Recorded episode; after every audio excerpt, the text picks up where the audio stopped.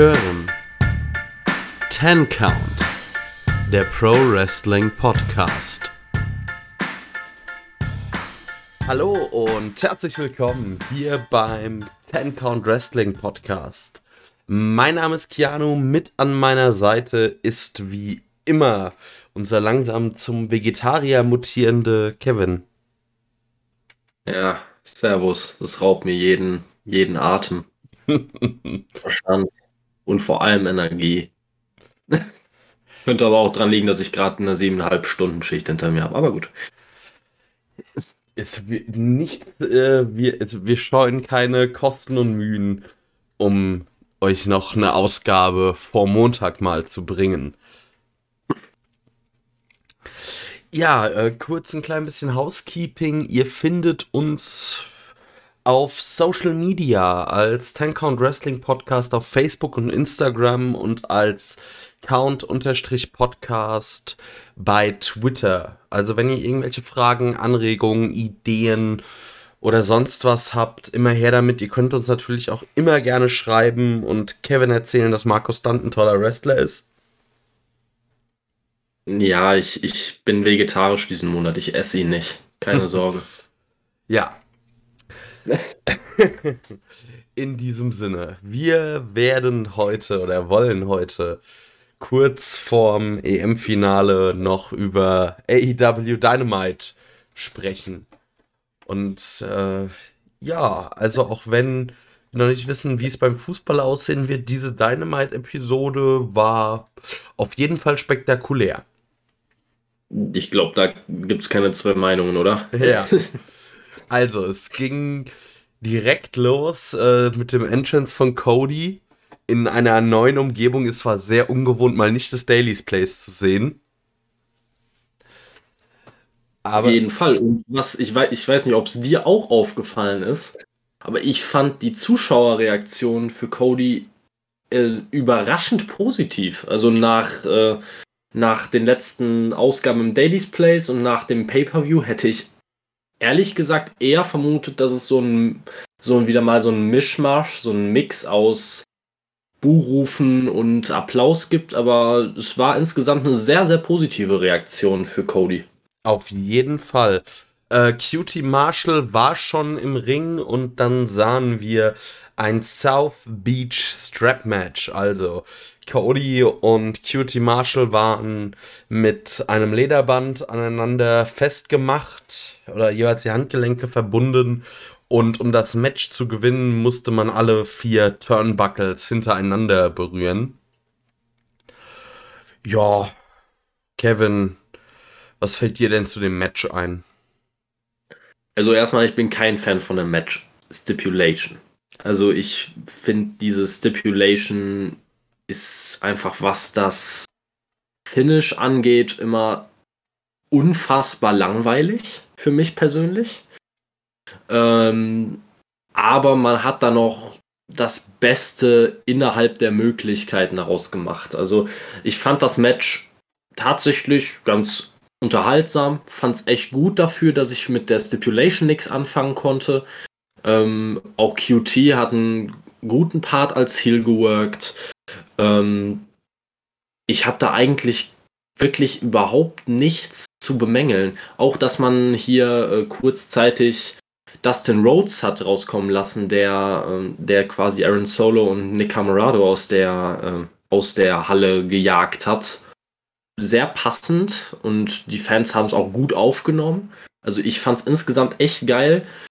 Vor allem auch das Finish ähm, als QT dann ähm, Cody auf die Schulter, auf die Brust gespuckt hat quasi. Es sollte eigentlich ins Gesicht gehen, aber so richtig hat er dann auch nicht getroffen. Ähm, ja, und Cody ihn daraufhin einfach mal drei Crossroads in Folge verpasst hat. Ähm, geiles Finish für, also geiles Finish im Rahmen der Möglichkeiten eines South Beach Strap Matches. Und einer extrem langweiligen Fehde und ich hoffe, jetzt einfach mal dieses Thema ist durch. Ich hoffe es auch sehr. Also ich, ich will es nicht nochmal sehen. Ich brauche ich sehe auch keinen Grund, warum es das nochmal geben sollte. Das einzige, die einzige Paarung, die auch nur irgendeine Daseinsberechtigung noch hätte in dieser Fehde, wäre Cody gegen, ähm, ach, jetzt komme ich auf den Namen nicht mehr, weil man ihn halb begraben hat und dann nach wochenlang nicht mehr im, im TV bringt. Äh, du meinst Anthony Gogo. Danke. Ja, der Gute ist aber aktuell außer Gefecht, weil er eine Augenverletzung hat. Ach, schon wieder? Das Ja. habe ich gar nicht mitbekommen. Ja, ich habe das gar nicht mitbekommen, dass er verletzt ist, weil äh, diese Augenverletzung hatte er, glaube ich, schon aus seiner Boxkarriere und äh, die trägt er ja schon seit Jahren mit sich mit. Dass die jetzt natürlich wieder aufgerissen ist, ist natürlich nicht gut insgesamt. Also man kann für den Mann nur hoffen, dass er das in den Griff kriegt, sonst könnte das auch seine Wrestling-Karriere nachhaltig. Ja, es hat ja schon Ja. seine Ja. Boxkarriere beendet. Also auf einem Auge hat der gute Mann nur noch 22% Sehkraft. Ja, das ist, äh, wie gesagt, im, im Wrestling vielleicht noch ein bisschen besser zu verkraften als im Boxen. Aber trotzdem kann man für ihn echt nur hoffen, dass er das irgendwie in den Griff kriegt, dass es irgendeine Möglichkeit gibt, diese Augenverletzung in den Griff zu kriegen. Ähm, aber zurück zum Match. Wie gesagt, ich war wirklich positiv überrascht bei einer Paarung, die ich so nicht brauchte. Aber ich glaube persönlich, dass dieses Match vor der Daily's Place Crowd Schrott gewesen wäre. Ja. Ich weiß nicht, generell, vielleicht kurz zur Crowd, wie fandst du die denn? Also ich muss sagen, ähm, ich hatte das Gefühl, vielleicht war, lag das auch, dass mich da die Optik getäuscht hat, aber dass es sich irgendwie lauter und wieder nach mehr nach Wrestling noch angefühlt hat als im Daily's Place. Ja, da gehe ich mit. Also 100 Prozent. Für mich äh, war ab der ersten Kameraeinstellung, wo ich die ganzen Leute in dieser Halle gesehen habe, war, war mir klar, das ist nochmal eine ganz andere Kragenweite. Und es hat mir auch wesentlich besser gefallen von der gesamten Stimmung her. Ähm, auch der Arena-Aufbau, der auch nur minimal anders war, hat mir alles gefallen, hat mich auf die, ja, gehypt ist falsch. Also es hat mich jetzt nicht auf die Show gehypt, aber ich, äh, ich war direkt mehr investiert. Ja. Gut. Gibt's noch irgendwas zu dem Match zu sagen? Ich fand's in Ordnung. Ich hätte es nicht gebraucht, was aber auch einfach an dieser Fehde lag, die ungefähr acht Jahre zu lang war mit und generell irgendwie das Problem war, dass ich sie von Anfang an nicht gut fand. Das Match war innerhalb seiner Möglichkeiten wohl mit das so das Bestmögliche.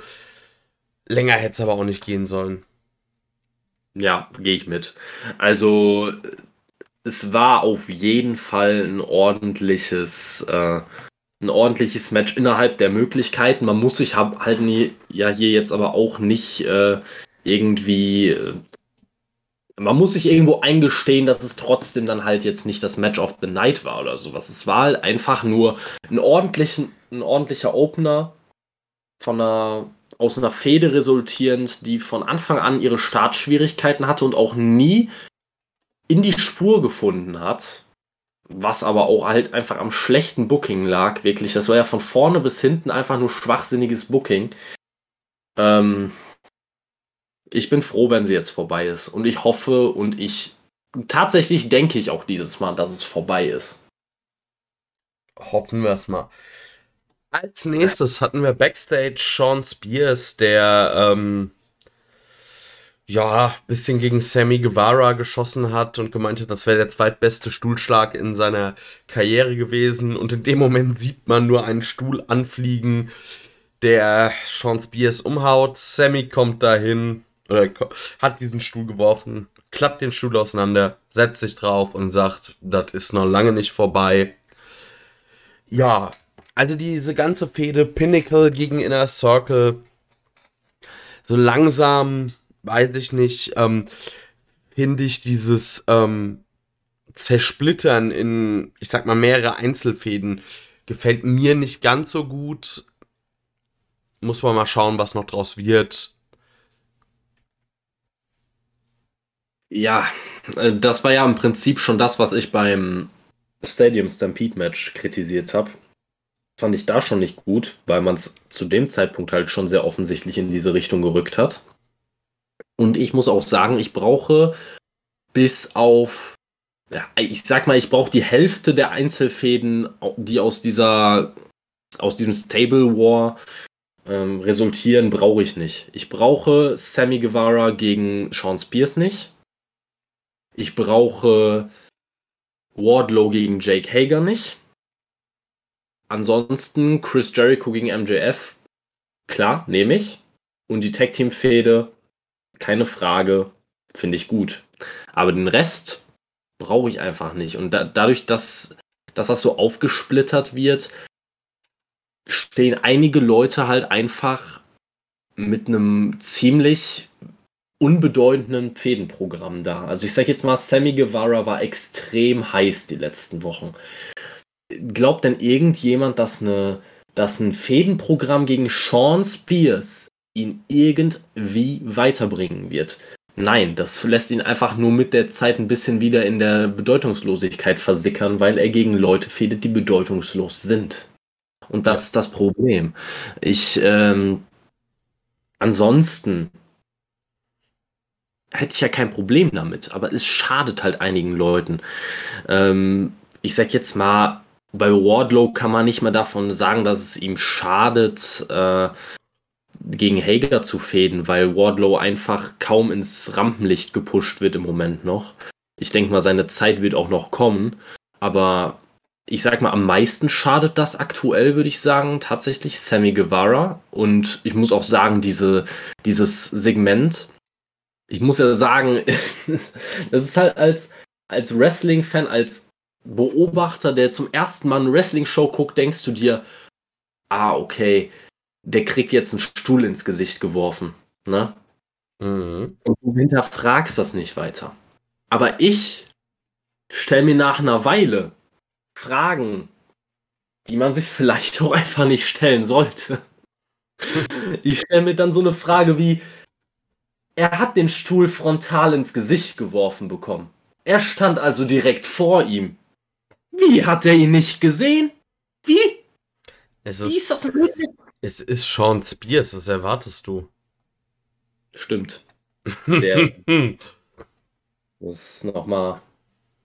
Nee, äh, keine Ahnung, also auch danach äh, wieder mal genau die gleiche Sache. Es ist eine echt eine echte Rivalität zwischen den beiden. Sie hassen sich, sie können sich nicht leiden. Sammy Guevara wirft ihm den Stuhl in die Fresse. Er liegt auf dem Boden. Er könnte weiter auf ihn einschlagen, setzt sich daneben in Denkerpose und denkt sich so: Schön, dass wir zusammen sind, Sean. Schön, dass wir zusammen sind. Alter, Letzte Woche hast du ihn noch Gast. Was ist mit dir? Schlag ihn. Das will ich sehen. Soll, wir sollten öfter direkt nach Schichten von dir aufnehmen. Das scheint äh, dir gut zu tun. Regst dich so herrlich auf. oh, nee. Wirklich. Aber da muss man auch sagen, das Segment kann man so machen. Ja. Das ist jetzt kein Ding. Das sind doofe Fragen, die ich mir stelle, weil ich mir, weil ich Sachen manchmal zu sehr im Detail zerdenken möchte. Würde ich auch keinem empfehlen an dieser Stelle, weil da kommst du immer an den Punkt, wo du irgendwann sagst, so bitte, das hättet ihr aber besser gekonnt. Auf jeden Fall. Dann ging es wieder zurück in die Halle. Und Kenny Omega kommt mit Don Callis raus und ja, eigentlich haben wir dasselbe, denselben Kladderadatsch wie letzte Woche. Ähm, Kenny macht immer noch einen auf Lemmy. Sie behaupten immer noch so, ja, gibt ja keinen Gegner. Äh, die You Got Fired Chance gegen Don Callis fand ich sehr geil. Ja, und also die sind, mir, die sind, mir ehrlich gesagt gar nicht groß aufgefallen. Ich lese es jetzt gerade, aber die sind mir nicht aufgefallen. Mir sind sie aufgefallen. Und dann kommt wieder die Dark Order raus. Evil Uno sagt wieder sowas von wegen, ja, äh, wieso ignorierst du hier meinen Freund? Und wir hören dann auch äh, Hangman und Cowboy-Shit-Rufe. Und Kenny Omega stellt dann Evil Uno eine Frage. Und zwar Kevin. Was ist die Hauptstadt von Thailand? Bangkok! Ha! Genau, Kenny Omega verpasst Evil Uno einen Low Blow und schreit, It's Bangkok, Baby.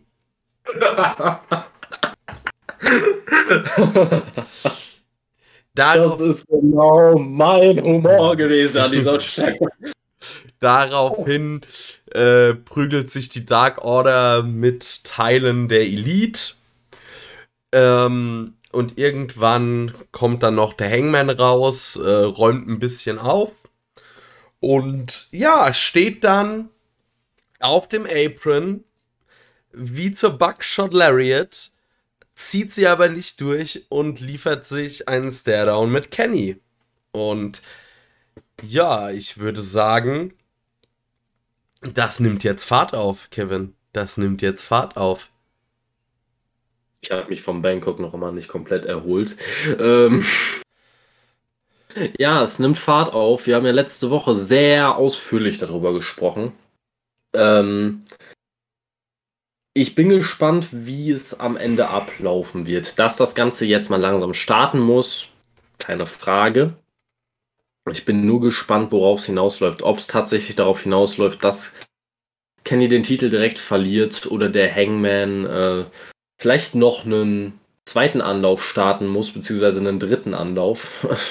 oder seinen vierten Anlauf. Ich weiß gar nicht, wie viel er. Egal. Tatsache. Er bräuchte dann vielleicht noch einen Anlauf.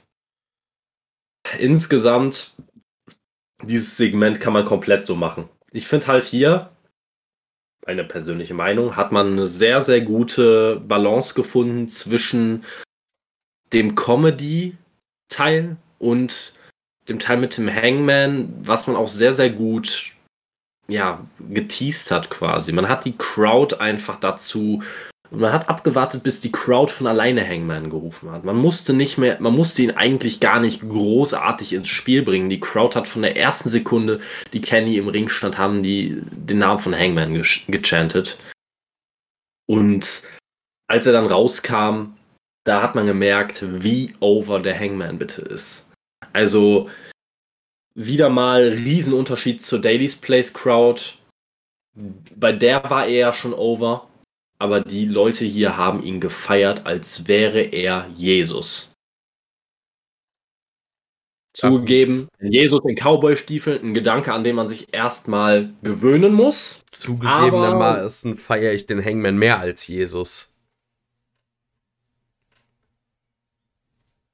Gewagte These, aber, aber lassen wir das zur Diskussion. ja, ja gut, ich, ich kenne mich nicht aus. Also ich weiß jetzt nicht, wie gut ist die, ist die Lariat von Jesus gewesen? Äh, der war doch eher so gewaltfrei unterwegs. Der Mann war Zimmermann, erzähl mir nix. Auf jeden das Fall haben die, nur, das haben die nur so geschrieben. Also der Hangman, also der Hangman hat Cowboy-Stiefel, Jesus hatte Birkenstocks. Ich würde sagen, Punktsieg für den Hangman. Ja gut, jetzt könnte man argumentieren, heutzutage sind Birkenstocks wieder mehr in Mode als Cowboy-Stiefel. Wer hat denn langfristig gewonnen? Äh, ganz ehrlich, mit Birkenstocks äh, kriegst du direkt, wirst du direkt disqualifiziert. Fair enough.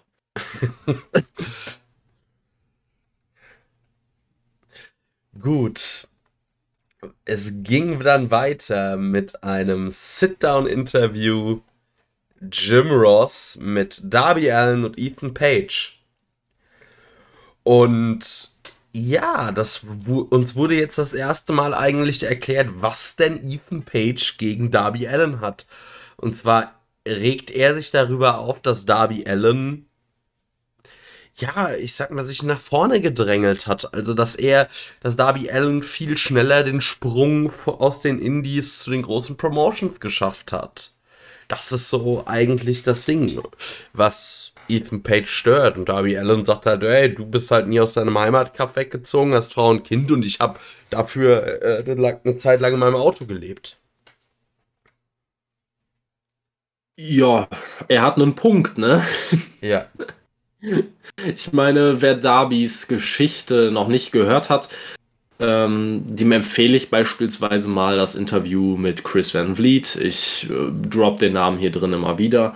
Ähm, kann die Interviews alle nur empfehlen, aber speziell das, das er mit Darby geführt hat, das war damals noch zu den Anfangszeiten von AEW. Ähm, ist eine gute Einführung auch in den Charakter Darby Allen und hat mir persönlich sehr dabei geholfen, Darby noch mehr zu feiern, als ich es ohnehin schon getan habe.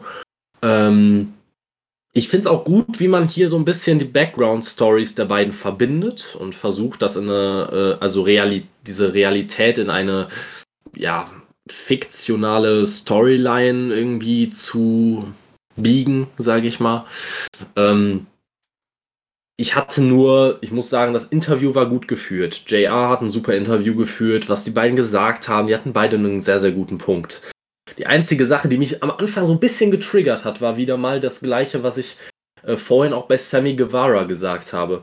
Ihr habt euch doch letzte Woche noch gehasst. Wie kann das sein, dass ihr jetzt auf einmal drei Meter nebeneinander sitzen äh, oder gerade mal Jim Ross breiter auseinander sitzt? Ne? Also, also normalerweise wollte hm? Ich finde, das ist jetzt nicht mal das Problem. Man kann so nochmal quasi so als Stare-Down vor einem Match, finde ich das gut. Ja, ich finde das immer nur ein bisschen schwierig. Also, wenn das Ganze einen sportlichen Hintergrund hat, quasi. Also, wenn das Ganze als ein sportlicher Contest ausgefochten werden soll, quasi. Und danach weiß man einfach, wer der bessere Wrestler ist. Und das ist das Einzige, was sie, äh, was sie da herausbekommen wollen bei dem Match. Und das ist einfach nur in der Hinsicht eine Rivalität. Dann finde ich das vollkommen legitim, hier ein Sit-Down-Interview zu machen.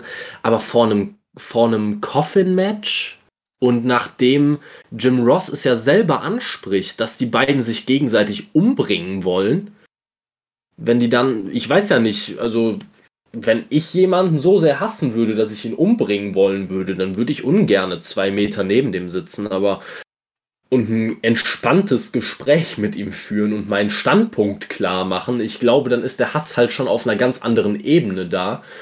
Ähm, aber ja, ich weiß es nicht. Also es hat mich auch nur minimal gestört. Das war so eine Sache für die ersten zehn Sekunden dieses Interviews, habe ich mir gedacht, bisschen komisch.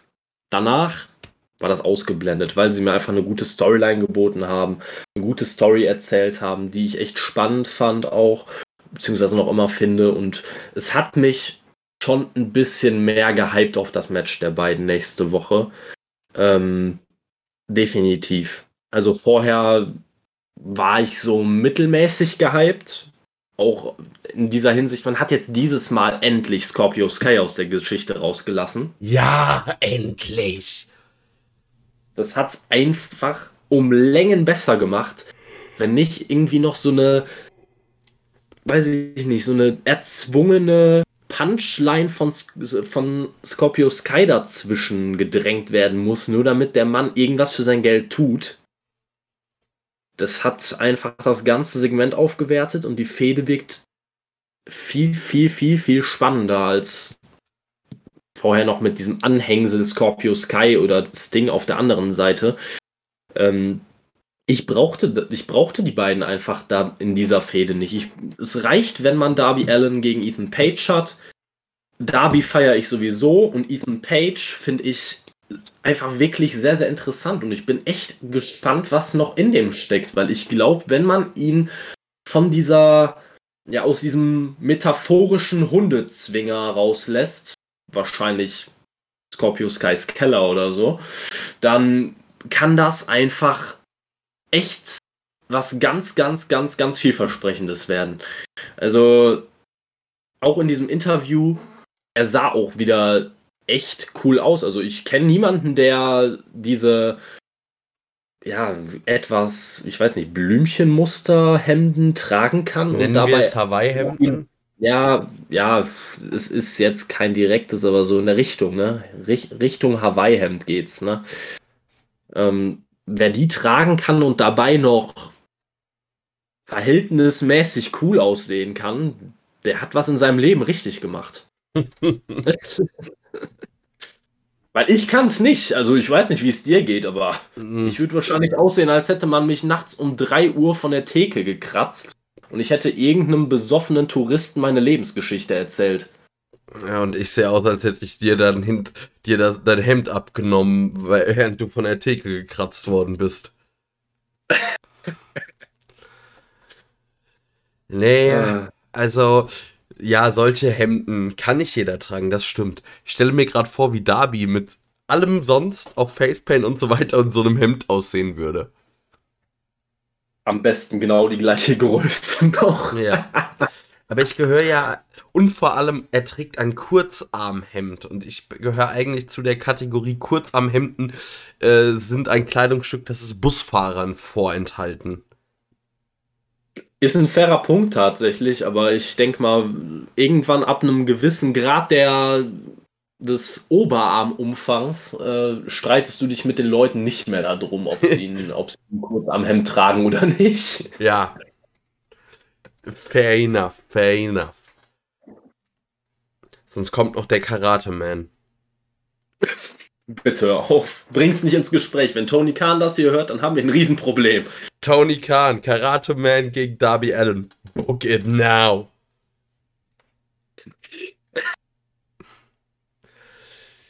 Gut. Als nächstes hatten wir ein Six-Man Tag Team Match. Uh, The Pinnacle, Dex Howard, Cash Wheeler, Wardlow gegen den Inner Circle, Jack Hager, Santana und Ortiz. Je jedes Team mit Unterstützung, der Pinnacle mit Tully Blanchard, der Inner Circle mit Conan. Und ja, wir sahen ein gutes, munteres Match. Lobend erwähnen möchte ich äh, Jake Hager, der, finde ich, ein paar sehr nette Sequenzen hat. Das ist man von ihm so gar nicht gewohnt, dass er irgendwie noch was anderes macht als stehen und schlechte Promos halten. Deshalb fand ich gut. Am Ende gewinnt FTA mit dem Big Rick.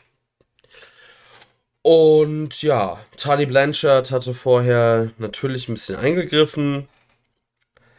Nach dem Match will dann Conan auf Wardlow los, losgehen mit äh, einem Mad Ball. Klappt nicht so, er kriegt einen Chopblock, die Heels feiern. Kann man so auf jeden Fall machen. Ja, also ich fand das Match auch insgesamt echt ordentlich, dafür, dass es halt für AEW-Verhältnisse schon gar nicht mal so wahnsinnig viel Zeit bekommen hat, ne, gerade mal neun Minuten. Ähm, Trotzdem fand ich es echt gut und ich muss dir halt auch zustimmen. Jake Hager sah in diesem Match wieder mal sehr, sehr, sehr, sehr gut aus. Und das ist jetzt die zweite oder dritte Woche in Folge, in der mir Jake Hager gut gefällt. Und ich kann mich nicht daran erinnern, dass das in seiner gesamten Wrestling-Karriere, WWE mit eingeschlossen, auch nur ein einziges Mal der Fall war. Deswegen ähm, ich bin gespannt, ob das so, ob er das so halten kann. Ich habe ja die Theorie, dass er, dass es ihm einfach gut tut, dass er nicht mehr, dass er nicht mehr in diesem, ja, in diesem Ringeranzug, in diesem Strampelanzug-Ding da kämpfen muss, weil natürlich ist der Mann ein Ringer, er hat einen Ringer-Hintergrund, aber das sieht immer falsch aus bei ihm und die letzten Male, wo er in dieser, in dieser eng anliegenden MMA-Shorts gekämpft hat, da kam einfach nur zum Vorschein, dass der Mann, dass der Mann gefühlte 2,50 Meter groß ist und einen Körperfettanteil von 12% hat maximal. Äh, das ist äh, nicht positiv gemeint. Aber jetzt in, in dem neuen Outfit, dieses, dieses ganze, diese ganzen Biker-Outfits, das passt irgendwie auch zum Inner Circle. Ich weiß nicht warum, aber es passt. Nicht nur zu ihm, es passt generell zum gesamten Inner Circle. Auch Sammy Guevara, den wir vorher gesehen haben, es wertet einfach so einiges auf. Also man vergleiche einfach mal Sammy Guevara noch am Anfang von AEW mit einem Panda, fucking Panda-Kopf auf dem Schädel. Und jetzt als Biker, Badass-Biker. Ich finde, Look. du sollst öfter mal einen Panda-Kopf tragen. Du mich auch. ähm, sollte mal öfter einen Panda-Kopf tragen. Dann trägst du den restlichen Körper oder was ist los? Ja, Habe ich doch schon.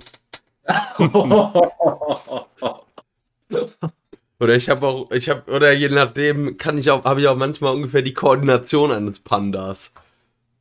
das würde ich gerne sehen. Gib mir genug Alkohol. Wie du einfach mal so irgendwie, weiß ich nicht, so eine Vorwärtsrolle, eine Rutsche runter machen würdest. Das würde ich gerne filmen und auf YouTube stellen.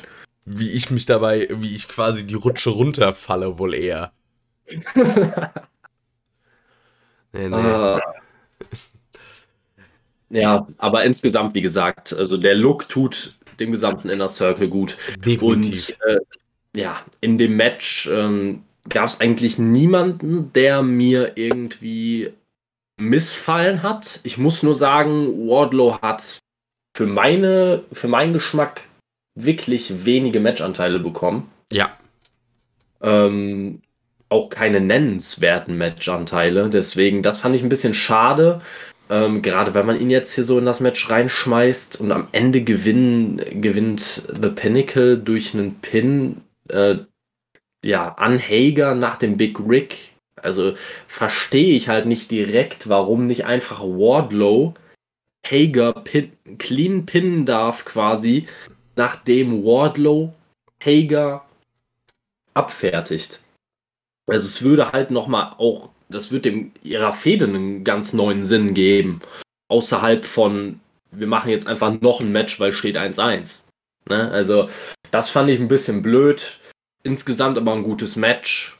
Kann man eigentlich wirklich nicht meckern. Ich bin aber schon gespannt auf äh, das Tag Team Match zwischen FTA und äh, Proud and Powerful, weil auch wenn mir Hager gut gefallen hat in dem Match, und Wardlow mag ich ja generell schon. Ich bin kein großer Fan von zusammengewürfelten Six-Man-Tag-Matches, ehrlich gesagt. Nee, ich auch nicht. Deswegen hoffe ich auch mal, dass man einen Trios-Title auf keinen Fall einführt. Aber er wird ich glaube, kommen. äh, er wird kommen. Er wird kommen. Was, wem machen wir was vor? Ne? AEW hat ungefähr 12 Stables. Also, ne, da ist, da ist die Straße, ne? Also, ja, das ist schon gepflastert quasi. ist halt echt Ja. so. Ja, was soll man sagen? Und jetzt kam was, wo ich mir auch gedacht habe, och nö. Wir sehen ein Promo-Video und das äh, bereitet uns darauf vor, dass wir nächste Woche Carl Anderson gegen John Moxley um die IWGP United States Heavyweight Championship sehen werden. Und ich muss ja einfach nur sagen, ich habe keinen Bock mehr auf Moxley mit der Elite. Es geht mir einfach nur auf die Eier.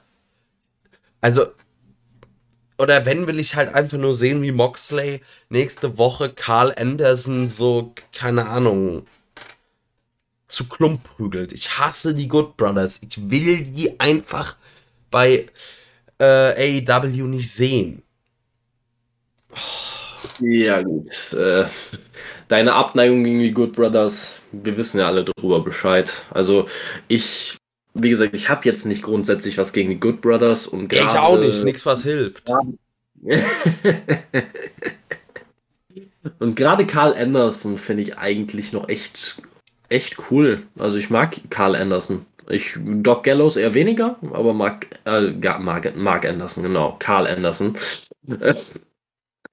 mag ich wirklich gerne.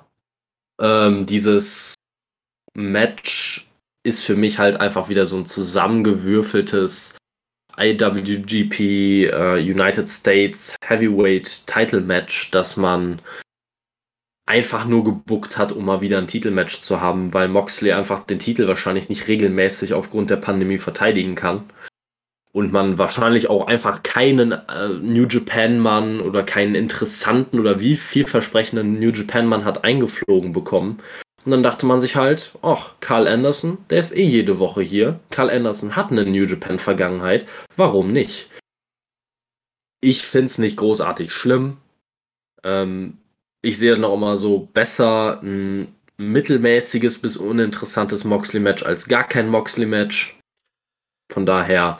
Ähm, ja, ich weiß halt nicht. Also vielleicht ist das auch so ein bisschen, äh, ist das jetzt ein, eine kleine Entschuldigung ans Network gewesen, weil eigentlich TNT sich mal bei AW beschwert hat, sie sollen nicht so viele Überraschungen bringen, sondern ein bisschen was ankündigen. Ich hätte mich beim Moxley halt auch eher gefreut, wenn man ihn irgendwie unerwartet wiedergebracht hätte, ohne das vorher anzukündigen. Und ich muss sagen, was ich krass finde, René Parkett muss ganz schön genervt sein von Moxley. Ich meine, der ist seit einem Monat in Babypause und fängt jetzt schon wieder an zu wresteln. Der wird, der wird zu Hause am Ende nicht so, so angenehm sein. Ja, gut, also die Frau ist ja lang genug mit ihm zusammen, von daher wird sie. So. Denke ich mal, ich denke mal, sie hatte schon eine grobe Vorstellung davon, wie irre ihr, ihr ja. Ehemann ist. Also. Das wird einfach so sein, so, bitte geh, hau dir ein paar Neonröhren auf den Kopf. Du bist ja nicht zu ertragen. Die klassische Neonröhrentherapie, ja. Das ist so. Andere müssen mal in die Kneipe gehen. John Moxley braucht halt ab und an mal seine Neonröhren. Nicht, ne? Also jeder wie er will. Ja.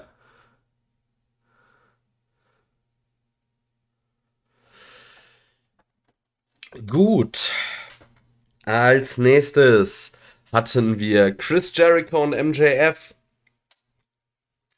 Äh, am Anfang stürmte eine, wollte ein Ring in den Fan, ein Ring in den Fan stimmen. Ja, genau. Genau. Haben wir den Sendungstitel auch gefunden? Wenn ein Ring in den Fan stürmt. Genau, nein, ein Fan wollte den Ring stürmen. Was man so gehört hat, war das, äh, oder dieser Fan hat sich dann auch auf Twitter geäußert, äh, er kommt aus der, ich nenne es mal Jim Cornette Bubble und wollte, ja, keine Ahnung, AEW Wrestler verprügeln dafür, dass sie Wrestling lächerlich machen oder so. Ich frage mich, warum er das bei Chris Jericho und MJF gemacht hat. Das passt ja irgendwie so auch nicht, aber naja. Es war auf jeden Fall ja. lustig. Der Typ äh, hat sich hat sich eine von Chris Jericho gefangen. Auf Twitter gab es dann auch noch den Spruch an den Typen: You've been out and muscled by Justin Roberts. Und das fand ich auch sehr, sehr gut. Ist, ist ein Punkt. Man muss allerdings sagen, äh, Justin Roberts ist auch nicht, äh, ist jetzt auch nicht der am schlechtesten trainierte Ringsprecher, den es gibt. Ne? Also von daher ähm, keine, keine Schande von Justin Roberts äh, outmuscled zu werden. Aber ich muss auch sagen, ich hätte gerne gesehen, wie er den Ring gestürmt hat. Da hätte mir ein Wahn, eine Wahnsinns-Gaudi hätte ich gehabt. Wirklich. Einfach zugucken, was, was Chris Jericho und MJF mit diesem Typen gemacht hätten. Für sowas hätte ja, ich. Jericho hätte ich zugetraut, den Typen wirklich innerhalb von 10 Sekunden äh, K.O. zu choken. Ja, was ich einfach noch viel lieber gesehen hätte, wenn dann irgendjemand noch etwas, ich sag mal, rabiateres im Ring stehen würde. Mhm. So, keine Ahnung, ich würde das, hätte, bei sowas hätte ich dann gerne mal einen Brock Lesnar im Ring. Oh ja. ein, weil Brock Lesnar ist ja auch ein erklärter Menschenfreund. ein, ein erklärter Menschenfreund auf jeden Fall. ähm. Oder halt Nick Gage, hätte ich da auch gerne im Ring gesehen. Mhm. nee, also. Nee, will ich nicht, weil dann, sonst muss der wieder in den Knast und ich sehe ihn lieber wrestlern. Ist eine Idee, ja. Ähm, ich hätte es auch, ich hätte auch Spaß dran gehabt, wenn so ein, wenn so ein, weiß ich nicht, Markus Stunt im Ring gewesen wäre. Da hätte ich auch tatsächlich Spaß dran gehabt. Aber also, bei dem Fan tatsächlich aus dem Grund, weil der Typ war so out of shape, dass ich mir vor, hätte vorstellen können, dass Markus dann den tatsächlich hätte auseinandernehmen können und das wäre echt lustig geworden. Ja, oder was, was glaubst du, wie schnell sonst ein Luchasaurus da wäre und dem Typen halt dann einfach einen echten äh, Spin-Kick verpasst? Boah, wäre das gut gewesen. ja. in, in, der Rückblende hätte, bin ich echt sauer auf die Leute, die eingegriffen haben. Ja, einfach sehen, wie so ein Judas-Effekt reinscheppert, wenn er wirklich durchgezogen wird. ja. Oder auch, keine Ahnung, wenn dann, äh, also ein V-Trigger oder irgendwie sowas. Ja, einfach mal, wenn deine Nase auf einmal hinter deinem, hinter deinem Ohr hängt. Ja. Einfach, einfach mal schauen, einfach mal schauen, ob das, ob das optisch ansprechender ist. Wenn dabei, oder wenn der Unterkiefer äh, auf einmal über dem Oberkiefer zu finden ist. Naja, oder so halt das klassische Mankind-Treatment. Irgend, so ein, na, irgend so ein schöner, schöner, dicker Backenzahn in der Nase oder so. Und du ich fragst dich, wie kommt der da hin? Ja. Du fragst dich, wie kommt der da hin? Aber du weißt im Nachhinein, du hast was falsch gemacht. das ist das Wichtige. Ja. Aber du hast ihn dann definitiv nicht genosellt. Das ist schon mal ein ganz wichtiger Punkt. Ja. Auf jeden Fall muss man dann auch nochmal MJF loben, der innerhalb von zwei bis zehn Sekunden irgendwie äh, direkt eine Promo damit cuttet. Also ich glaube, in der Situation wären die meisten Leute einfach so geschockt gewesen, dass sie eine Weile nicht mehr gewusst hätten, was sie mit, mit sich anfangen sollen. Gerade so junge Wrestler wie MJF also ein Chris Jericho, der wird sowas äh, während, während seiner WWE-Karriere alleine schon Dutzende Male erlebt haben, dass das irgendjemand versucht hat. Aber, oder auch bei irgendwelchen House-Shows, aber bei einem MJF, dass er das einfach so locker nimmt und dann einfach sagt, oh ja, kein Problem, ich hätte ihn gerne hier im Ring gehabt. Ich hätte gerne, ich hätte gerne mal gezeigt, was ich von äh, solchen Leuten wie euch hier halte und ich hätte ihn einfach mal gerne zusammengeschlagen. Ja, bitte mach das beim nächsten Mal. ich will das sehen. Also ich, ich brauche solche Szenen, wirklich unbedingt. Also Triple H damals, als er sich auf den, auf den Fan gestürzt hat, der auf Linda McMahon losgehen wollte. Genau solche Szenen, dafür lebe ich. ja, gut. Und äh, danach machten wir einen kleinen Ausflug in die griechische Mythologie. Und MJF äh, bereitet Jericho darauf vor, dass er ihm Herkules-Aufgaben stellt, wenn denn Je um. Oh fuck. Eieiei. Cholera, eindeutig. Ja, äh, Cholera, ganz definitiv. Ähm, oh Mann, was ist denn jetzt hier los? Äh, auf jeden Fall MJF stell, stellt Jericho eine Herkules-Aufgabe. Er wird vier Matches mit vier verschiedenen Stipulations wresteln müssen und die alle gewinnen, um dann, äh, ja, gegen MJF antreten zu können. Am Ende haben wir dann noch eine nette Anspielung auf den Film. Hast du sie erkannt? Hast du sie bemerkt? Ich habe sie vielleicht, ich kann es dir noch nicht sagen, bevor du es nicht ausgesprochen hast. Also ich habe sie zumindest nicht mehr genau im Kopf. Und zwar sagt MJF, äh, da wo er herkommt, irgendwas äh, Long Island. Damit ein Deal gilt, müssen sich die zwei Parteien die Hand schütteln. Und Jericho will erst nicht und schüttelt aber ihm dann doch die Hand. oh Mann, Entschuldigung, liebe Hörer. Und Jericho haut ihn dann um. Mhm. Ich sag ja, mal Django Unchained. Okay. Nee, die, die Anspielung ist mir. Ich muss, ich muss zugeben, zu meinem Bedauern, ich habe Django Unchained bestimmt dreimal oder viermal geguckt, aber ich habe da jetzt keine. Also ich sehe da jetzt keine Szene, die mir direkt in, in den Kopf bringt, wenn ich an diese, an diese Promo jetzt denke oder an dieses Segment. Liebe Hörer, die, die diese Parallele gesehen haben, schreibt uns das doch mal. Das würde mich mal interessieren, ob ich da der Einzige bin, der da eine Parallele sieht oder ob das noch mehr bemerkt haben. Gut. Ich fand das Segment war gut. Jericho am Mic immer gut. MJF am Mic immer gut. MJF, der auf die Fresse kriegt am Ende, gefällt mir auch. Hab nichts zu meckern. Ja, ich muss sagen, die eine Anspielung von Chris Jericho, dass er meinte, er würde alles tun, um nochmal gegen den MJF anzutreten, selbst mit seiner Mutter zu schlafen. Wieder. das war mir vielleicht ein bisschen zu stumpf. Das Nee. jetzt tatsächlich. Ich fand's großartig. Ich, ich fand's, ich fand's ein bisschen, das hat meinen Humor nicht getroffen. Ich weiß es nicht. Mich hat's nicht abgeholt. Ansonsten äh, war es ein gutes Segment und man muss unterm Strich sagen, AEW ist Bildungsfernsehen. Mhm. Von Biologie über griechische My- Mythologie, also sprich äh, von äh, natürlicher Selektion vor dem Segment zu ähm, ja, die äh, Heldentaten des Herkules war alles vertreten. Und jetzt Also kamen wir noch. Und als nächstes kamen wir zur Zahnmedizin. Ja, da soll auch noch mal bitte einer sagen, wir, wir Wrestling-Fans würden hinterm Mond leben oder so. Also auf gar keinen Fall. Da lebt Hitler. Und reitet auf Dinosauriern. Genau. Wir sehen nämlich als nächstes Britt Baker, die sich über Tony Khan beschwert, dass er das Match mit Vicky Guerrero angesetzt hat, nur weil Vicky Guerrero ja Andrade zu AW gebracht hat. Ähm, und er, sie sagte noch, Ka Tony Khan soll sein Blutgeld genießen und vielleicht haben wir ja nächste Woche eine AW-Show in Saudi-Arabien. Und ich war in dem Moment nur so, wow! Das hat mir auch tatsächlich ein kleines, äh, ein kleines Lächeln in, äh, auf die Lippen gezaubert. Ah.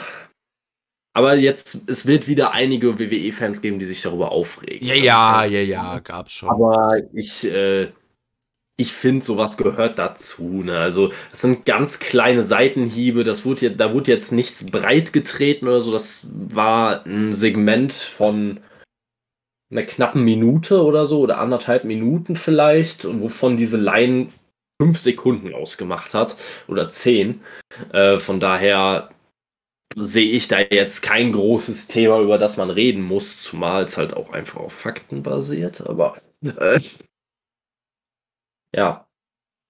Insgesamt Britt Baker Pr- äh, Backstage-Interview beziehungsweise Promo machst du nie was falsch mit. Ähm, nur habe ich mich halt langsam gefragt, angesprochen darauf, dass Nyla Rose tatsächlich ihr Titelmatch bekommt. Habe ich mich einfach nur eine Sache gefragt. Und ähm, ja, einige Hörer, die unseren Podcast schon länger verfolgen, wissen, was jetzt kommt. Ähm, ich sag's immer gerne mit den Backstreet Boys. Tell me why. Ain't nothing better. Tell me why. Sag's mir, Tony, sag's mir! Es gibt keinen Grund. Wofür? Warum? Was hat sie geleistet? Habe ich einfach zu wenig Dark oder oder Dark Elevation geguckt oder war das wieder oder was hat Vicky Guerrero für dich bitte getan? Ich will's nicht wissen, wie du auf dieses ganze Cougar-Gimmick gekommen bist. Das ist schon die erste Geschichte. Und jetzt kriegt auch noch ihre Klientin Nyla Rose ein Titelmatch. Ich will nicht wissen, was Vicky Guerrero für ihn getan hat. Wirklich nicht. Ich hab Ja. Apropos Vicky Guerrero, die sahen wir direkt wieder. Weil wir sahen Matt Seidel gegen Andrade El Idolo. Und ich muss sagen, also, ja, irgendwie hat sich, es hat sich leider Gottes nicht wirklich groß angefühlt, dieses Debütmatch von Andrade. Aber ich fand das Match super. Da haben zwei gute Wrestler, sind gegeneinander angetreten. Der Andrade hat das Ganze am Ende gewonnen. Und äh, aus seinem Hammerlock DDT wurde jetzt ein Hammerlock Flatliner. Ähm, alle, die vielleicht diesen Podcast hören, wissen ja, dass ich auch ein großer Fan des Flatliners bin und deshalb, ich finde es echt gut, diesen Wechsel. Mir hat das Match wirklich gut gefallen. Ich habe an dem Match eigentlich gar nichts auszusetzen. So ein bisschen an dem Entrance von Andrade, an der Musik. Das ist alles noch, ist alles noch nicht so richtig rund. Ja, kann ich nur zustimmen. Also ähm, ausgereift war was, der, was den Entrance angeht, der war definitiv nicht ausgereift. Ich fand es allerdings cool, dass er in diesem, in diesem Los Ingobernables äh, angelehnten, oder was heißt angelehnten, ne? diesen typischen Los Ingobernables äh, Anzug mit der Maske und allem rausgekommen ist. Ähm, fand ich sehr, sehr geil. Ähm, das Match hat mir auch gut gefallen, auch mit einer gewissen Härte geführt.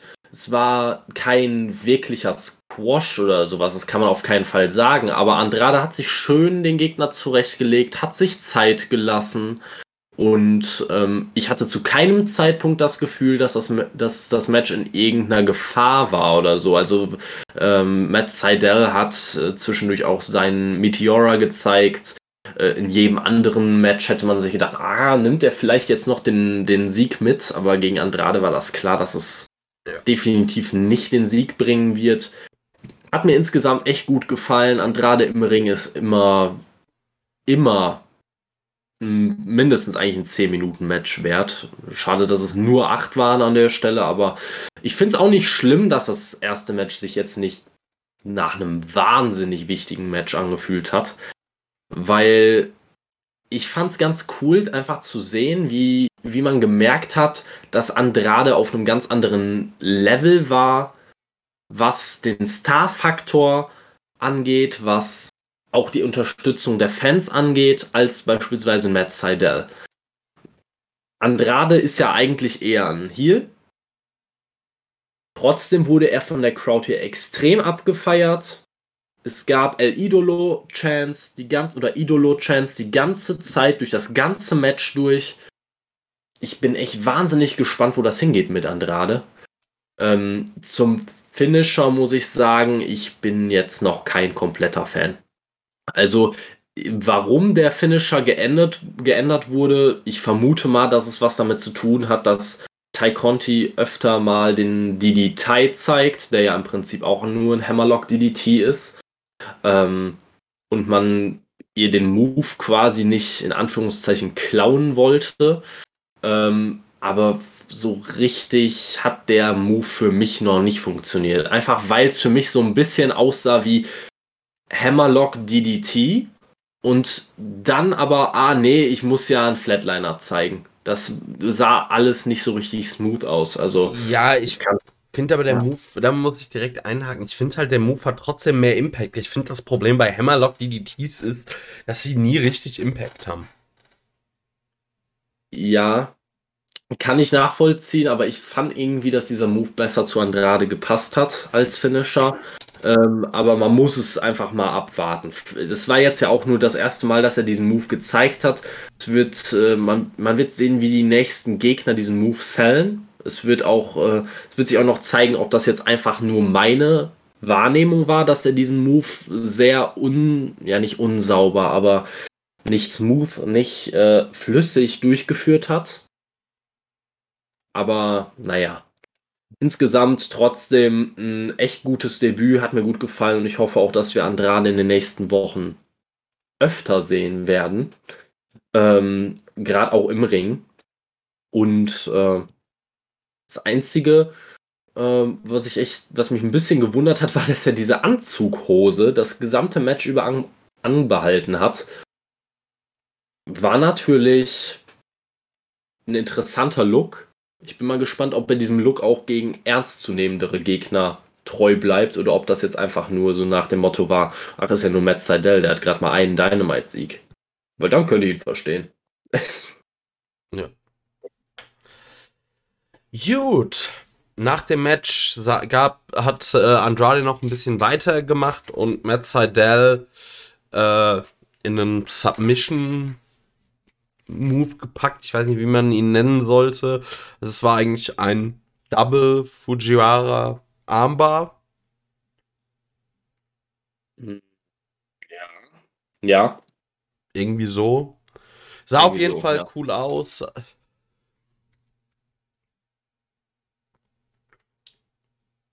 Nicht so cool war dagegen dann, äh, dass wir wieder daran erinnert wurden, dass wir Matt Hardy gegen Christian irgendwie demnächst sehen.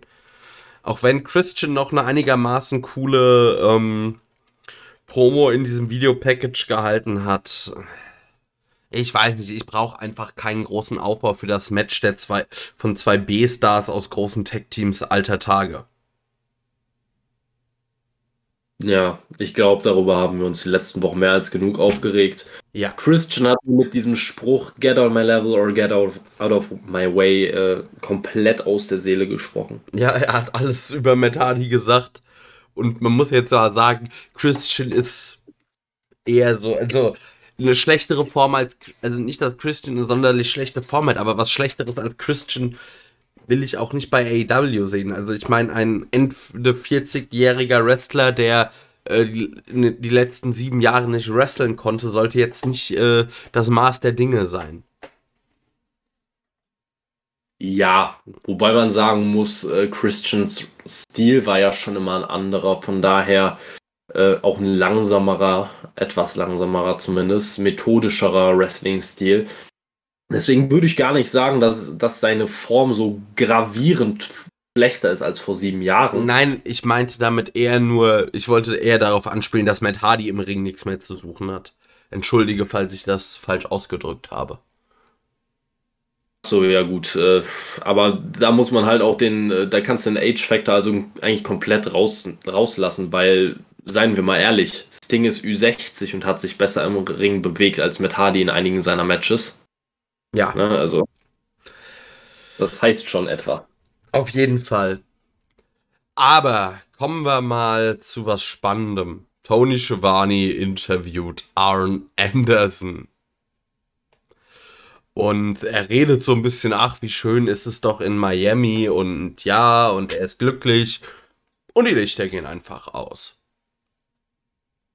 Und die Lichter gehen wieder an. Und wer steht da im Ring? Tommy fucking End. Nochmal. Tommy fucking End. Bei der WWE Alistair Black steht da 30, nicht mal, also ein bisschen mehr als einen Monat nachdem er entlassen wurde. Und einfach keiner rafft's, weil, oder, also, je, also die Fans rasten natürlich aus und jeder fragt sich so, hä? Wie geht das denn? 90 Tage und so weiter. Mhm. Kommen wir gleich zu. Auf jeden Fall, die Kommentatoren rasten auch aus, bringen das gut drüber. Ähm, ja, Excalibur sagt, mit dem Typen habe ich vor 15 Jahren in Deutschland gerestelt. Das ist Tommy End. Und ja, erst fängt sich Arn Anderson Black Mass ein und äh, direkt danach eigentlich auch Cody. Und ja, wie wir dann erfahren, Malachi Black zieht wieder ab. Also, erstmal, ich wurde leider vom Dynamite gucken gespoilert und trotzdem hat mich dieser Moment einfach extrem abgeholt. Es hat sich groß angefühlt. Es war einfach geil. Same. Also ich wurde, ich wurde auch gespoilert. Ich habe dementsprechend ähm, habe ich am Anfang ein bisschen auf das Interview von Arne Anderson geachtet, weil ich mir dachte, okay, es muss ja irgendeinen Grund haben, warum er ein Interview führt. Das Interview war halt einfach nur ein Platzhalter, aber war echt geil und ein guter Aufhänger auch einfach, um wieder auf diese Lights Out Sache zurückzukommen, die man schon im im äh, South Beach Strap Match, äh, Beach Strap Match gezeigt hatte. Also während dem Match zwischen Cody und, ähm, und QT ging das Licht zwischendurch aus und die Kommentatoren hatten sich dafür entschuldigt, dass das schon den ganzen Abend lang vorkam, dass sie immer wieder Probleme hatten und es ist aber nichts passiert. Und die Fans haben das vielleicht schon ein bisschen wieder vergessen oder zumindest einige Fans. Als es dann aber wieder passiert ist, und dann die Lichter wieder angingen und Malachi Black oder Tommy Ant stand im Ring, sah aus wie. Also, er sah aus wie besessen. Im wahrsten Sinne des Wortes. Er, er soll ja besessen sein, wohl. Ähm, da muss ich halt sagen, bei, bei diesem Malachi Black, ich habe da erst nicht durchge durchgeblickt. Ich fand die, diesen Moment einfach geil, aber ich musste erstmal ein Video äh, auf dem, ich glaube, es war dem Instagram-Kanal von, äh, von Tommy Ant, muss ich mir erstmal anschauen, damit ich verstehe, was es mit Malakai Black auf sich hat. Ich hatte da, ich wusste überhaupt nicht, wie kommen die jetzt auf den Namen, was soll das jetzt bedeuten. Ne? Also, aber jetzt, nachdem ich es mir angeguckt habe, finde ich es nur noch unfassbar spannend. Und ja, vielleicht ich, holen wir ja. die Hörer mal kurz ins Boot, die das vielleicht auch nicht, äh, falls irgendjemand da nicht durchgeblickt hat. Also Tommy End ist äh, der bürgerliche Name und ich, man spielt da, das haben die Kommentatoren auch direkt gemacht, eben auf eine, ja, ich nenne es mal gespaltene Persönlichkeit an. Also, dass es einmal Tommy End gibt und auf der anderen Seite eben Malachi Black. Malachi, muss man vielleicht noch dazu sagen, kommt aus dem Hebräischen, äh, bedeutet entweder der Bote oder Engel, je nachdem. Also kann man ja das wohl mit vielleicht schwarzer Engel übersetzen, diese ähm, diesen Namen. Und ich bin sehr gespannt, vor allem weil man auch immer noch ähm, es aufgreift. Also man hat mal sich einfach weiterhin äh, bei der WWE bedient. Oder man hat, er hat einen Teil seines WWE-Charakters mitgenommen, indem er das äh, verletzte Auge ja, Salt, weiter Salt oder äh, diese Geschichte weiter mit in seinen Charakter einfließen lässt. Und ja, Kevin, bist du denn ungefähr so gehypt wie ich? Weil für mich war das so, ich glaube, von allen überraschenden AEW-Debüts, die ich live oder unmittelbar gesehen habe, war das für mich mit Sting das größte. John Moxley, da habe ich AEW noch nicht verfolgt. Nicht zu meiner Schande gestehen. Ich würde das schon so in die Top-Tier einranken. Ich muss sagen, bei mir ist es wahrscheinlich nicht komplett Top-Tier. Da wäre bei mir wahrscheinlich wirklich Moxley noch weiter oben, äh, weil ich es damals halt live gesehen habe und ich mir einfach nur, also ich bin komplett eskaliert. Es war ja damals schon komplett offensichtlich, dass Moxley zu AEW gehen wird, aber man hat das noch ein bisschen herausgezögert nach dem Main Event damals bei Double or Nothing und es war ein Wahnsinnsmoment, der auch für AEW so eine riesige Bedeutung hatte zu dem damaligen Zeitpunkt. Deswegen, da bin ich tatsächlich noch ein bisschen mehr ausgemacht. Aber trotzdem auf jeden Fall mal in den Top 3, würde ich sagen, für mich definitiv. Es war super gut gemacht und vor allem, was man bei Debüts selten hinbekommt, dass man sich direkt so viele Fragen stellt, wie es jetzt der Fall ist. Ich frage mich, wird das zu einer Fehde gegen Cody führen? Oder was sind seine Beweggründe? Warum greift er ausgerechnet Cody an? Warum greift er ausgerechnet Arn Anderson an? Ähm, dann fragt man sich noch von dem Segment davor, wird die Cody gegen, äh, gegen QT-Fehde deswegen jetzt stoppen oder wird das vielleicht noch tatsächlich mit einbezogen, was ich nicht hoffe, aber es ist eine Möglichkeit, ne? Oder ähm, was genau steckt hinter Malakai Black? Ist es einfach, wie du sagst, eine gespaltene Persönlichkeit? ist es vielleicht eine Art Dämon, die, äh, von, der, von dem er besessen ist? Oder worum handelt es sich? Und auch genau das, äh, das, was du angesprochen hast, dass er das alles von seinem WWE-Charakter noch mitgenommen hat, mit dem Auge und so weiter und so fort. Ähm, ich finde, das ist eine Meisterleistung. Ja. Das ist wirklich äh, genial gemacht von ihm. Und ich freue mich schon so sehr auf mehr von diesem Charakter zu erfahren, weil er einfach so mysteriös ist. Und man weiß einfach noch nicht besonders viel darüber. Aber er hat sich auf Anhieb interessant gemacht. Und ja. ich hatte eigentlich, eigentlich hatte ich die Hoffnung, was noch ein stark, stärkeres Visual gewesen wäre, als dieses, er, ver, äh, er verpasst Cody und Arn Anderson äh, seinen Black Mass. Ich weiß nicht, ob er ihn auch danach so nennen wird. Ähm, und geht dann aus dem Ring. Ein stärkeres Visual wäre gewesen, er hätte diesen, den beiden den Black Mass verpasst und hätte sich einfach quasi in diesen, in diese typische Alistair Black Position, in diesen Schneidersitz da in den Ring gesetzt und dann geht, gehen die Lichter aus und danach ist er wieder weg oder sowas. Das wäre für mich so der krönende Abschluss dieses echt sowieso schon geilen Debüts und dieses mega geilen Segments gewesen.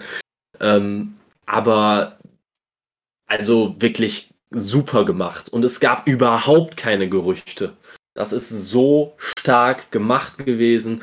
Ich freue mich so sehr auf das erste Fädenprogramm. Gerade ein Fädenprogramm gegen Cody kann super funktionieren. Äh, wenn Cody sein Ego im Griff hat. wenn, jetzt muss man aber sagen, wenn Cody sein Ego im Griff hat, man muss aber auch sagen, Cody hat sich für die wirklich wichtigen Leute in der Regel immer hingelegt. Ja, also Gut, da müssen wir jetzt auch nicht drüber reden. Also wenn Cody sich da nicht hinlegt, äh, höchstwahrscheinlich bei All Out, dann können wir auch direkt wieder einen Haken dran machen. Also das wird direkt ein Gradmesser sein, weil ich finde, das ist so die erste, das erste Fädenprogramm, das muss er gewinnen. Aber mhm. ich glaube auch dran, weil er mit ja schon mit viel Impact äh, debütiert ist, wenn man sich das vergleicht, auch äh, zum Beispiel wie das Debüt von Andrade war, ist das hier eine ganz andere Nummer gewesen. Ja. Ähm, es kam natürlich auch komplett aus dem Nichts, weil die WWE halt einen, ja, der WWE eine kleine Unaufmerksamkeit passiert ist. Und zwar normalerweise haben ja von der WWE entlassene Wrestler eine 90 Tage Non-Compete-Klausel in ihren Verträgen. Die Sache ist aber, Alistair Black oder Tommy End ähm, hatte noch, mehr oder weniger hatte er immer noch einen NXT-Vertrag, auch im Main-Roster. Und dieser NXT-Vertrag hat ihm, oder beinhaltet nur eine 30 Tage Non-Compete-Klausel. Deshalb konnte er jetzt schon ähm, für AEW debütieren. Und ja super, es war ein super Zeitpunkt. Das ja. muss man einfach nochmal sagen. Ja. Also perfekt gewählt. Ich meine, wir haben uns beide ja gewünscht, dass ähm, Alistair Black, Tommy End, Malachi Black, nennen wir wie wir wollen, ähm, zu AEW kommt. Wir haben da, als wir über die Entlassungen bei der WWE gesprochen haben, haben wir das äh, uns ja beide gewünscht. Es ist passiert, es ist auch ähm, so wie ich das verstanden habe, hat er auch einen festen Vertrag unterzeichnet, weil, eigen, weil zumindest gab es auf Twitter die Bekanntmachung, Malachi Black ist all lead. Und ja, ich bin super happy. Und also jetzt ist wirklich so, also das Roster von AEW ist natürlich jetzt in den letzten Wochen, Monaten noch vollgepackter worden. Aber ich finde gerade auch, was äh, Qualität im absoluten Spitzenbereich äh, angeht, ist da jetzt noch einiges dazugekommen. Also allein mit Andrade und ähm, ja, Tommy End hast du zwei Wrestler, die im, mit einem guten, mit einem Gegner mehr oder weniger immer ein 4 plus Sterne Match abbrennen können. Ja, vor allem nicht nur geniale In-Ring-Worker, sondern Leute, die an und für sich auf verschiedene Arten und Weisen das Potenzial haben, im Main Event zu stehen, zu ja. jedem Zeitpunkt. Und das ist einfach, das ist Gold wert. Man hat jetzt so viele Namen. Und wie gesagt, dadurch, dass man's, dass man das Ganze so offen hält hinter dem World Champion, hat man wirklich alle Möglichkeiten. Man hat alle Möglichkeiten, jeden mal in ein Titelmatch zu packen. Ähm, man hat so viele Leute, die man wirklich stark aufgebaut hat. Ähm, da, also, da macht man im Moment wirklich vieles, vieles, vieles richtig. Und ähm, ja, deswegen, also vielleicht muss man ja dann im Nachhinein auch sagen, wir haben uns über, wir haben uns ja über Cody sehr, sehr stark aufgeregt, beispielsweise. Ne? Ja. Ähm, wenn Cody aber diese Fehde gegen QT und so weiter jetzt gewonnen hat und dadurch Malachi Black noch stärker profitieren kann davon, dass Cody quasi gerade frisch gestärkt ist, ist das perfekt. Also dann hat man wirklich alles richtig gemacht. Dann hat man aus einem, dann hat man aus einem eigentlichen Booking-Fehler das Beste nochmal rausgeholt. Ja, ich sag's ja immer wieder. Also für mich ist es es nimmt Cody tatsächlich eine ähnliche Rolle ein, wie es Triple H oft hatte in der WWE. Ähm, aber nicht im negativen Sinne, sondern als eine Art Endgegner, die man, den man besiegen muss, um zu beweisen, aha, ich bin jetzt reif fürs Main Event, ich bin jetzt ein Main Eventer. Und wenn Malakai Black bei AEW ankommt, Cody als ersten Fädengegner bekommt und ihn tatsächlich besiegt, dann ist das die, dann ist das die Rakete, die man ihm auf dem Rücken schnürt, von der wir immer reden. Ja. Ich finde halt auch, Malachi Black bringt halt etwas mit, was äh, gerade bei AEW sehr, sehr rar ist und vor allem, glaube ich, in seiner Form gar nicht.